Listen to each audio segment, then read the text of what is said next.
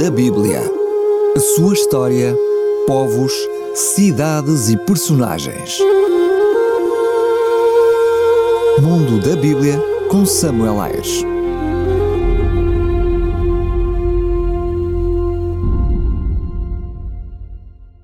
Profetas do Antigo Testamento. Zacarias. O nome Zacarias significa Yahvé lembrou-se. Ele era filho de Baraquias, o neto de Ido, em Zacarias 1.1. Em Esdras 5.1 e em Neemias 12.16, ele é chamado filho de Ido, talvez porque Ido, chefe de um dos doze grupos de sacerdotes regressados do exílio com Zorobabel em 536 a.C., era mais conhecido ou porque Zacarias tinha ficado órfão de pai e tinha sido criado pelo seu avô Ido. Tudo indica que Zacarias nasceu em Babilônia e regressou a Judá com o primeiro contingente de repatriados liderado pelo sumo sacerdote Josué. Portanto, ele era contemporâneo de Josué e de Zerubabel, o primeiro governador da Judeia, e de Ageu, o profeta. Ele pertencia à tribo de Levi, assim foi simultaneamente sacerdote e profeta, como Jeremias e Ezequiel, o que explica o seu conhecimento dos escritos bíblicos anteriores, aos quais ele alude abundantemente. Em 520 a.C. começou a profetizar ele devia ser ainda jovem, pois no capítulo 2, versículo 4 do seu livro, é chamado de Naar ou Mancebo.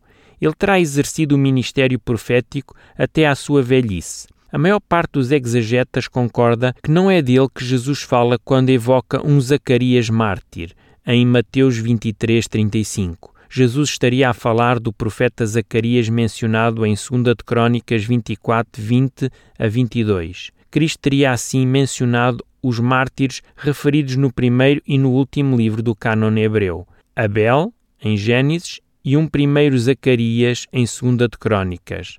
Zacarias uniu-se a Ageu para exortar os líderes judeus regressados do exílio a retomarem a construção do templo.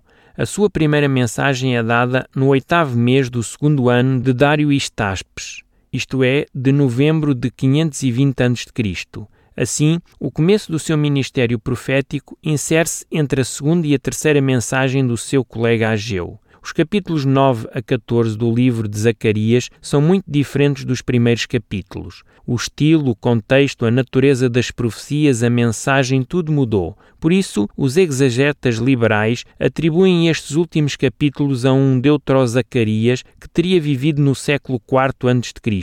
No entanto, os exegetas conservadores não veem dificuldades inultrapassáveis para se atribuir estes capítulos finais a Zacarias. A diferença dos temas e da idade do autor são suficientes para explicar as diferenças artísticas, estilísticas entre as duas partes do livro, até porque há muitos traços comuns às duas partes do livro de Zacarias.